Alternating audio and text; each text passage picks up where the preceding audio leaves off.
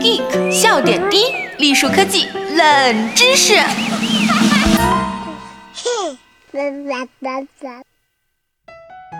亲爱的小伙伴们，大家好，我是本期主播浅草菲菲。大家有没有注意到，我们可能经常会在饭桌上看到有些人似乎在眨眼的一瞬间消失了一下，但当你仔细一看，他又是如此的波澜不惊、风平浪静，好像什么都没发生过一样。可你的直觉告诉你，确实发生了某些变化。这个时候呢，千万不要轻易的怀疑是自己看花了眼。刚刚发生的那一幕真相是。他以光速的速度捡起了不小心掉在地上的那块红烧肉，并塞到了嘴里，并且这一连串的动作都要在五秒之内完成。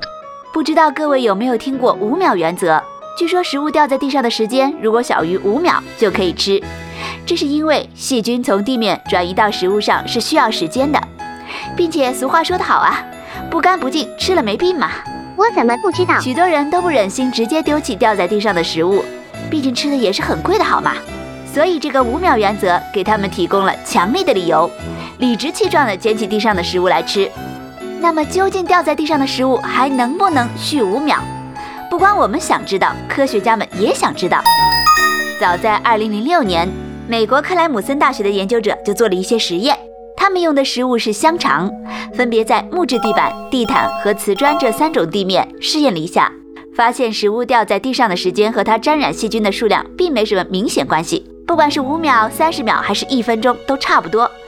所以手速快的你也并没有捡起地上食物塞进嘴里的理由。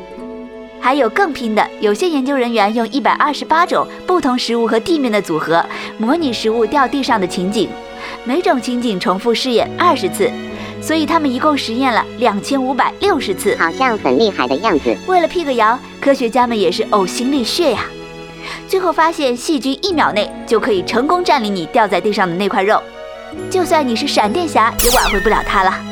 冰清玉洁的食物掉在地上被玷污，肯定是避免不了的啦。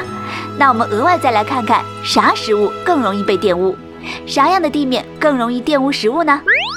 由于细菌没手没脚。所以要转移，只能是随着空气和水分一起转移。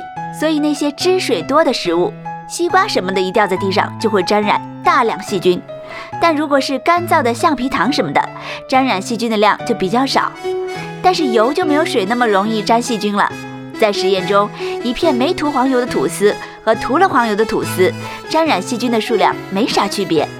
关于不同的地面呢？那些特平整光滑的地面格外容易玷污食物。可能是因为它们跟食物的接触面积格外大，地毯这种粗糙的表面就不会那么容易玷污食物。但你的地毯要是买来就没刷过，那就另当别论了。其实地面也不是那么可怕啦。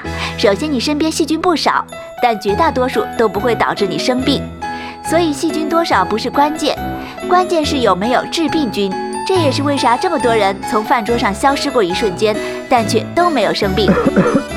其次呢，如果你经常擦地，并且你的拖把比较干净的话，我敢说你家地上的细菌密度比你手机上的都少。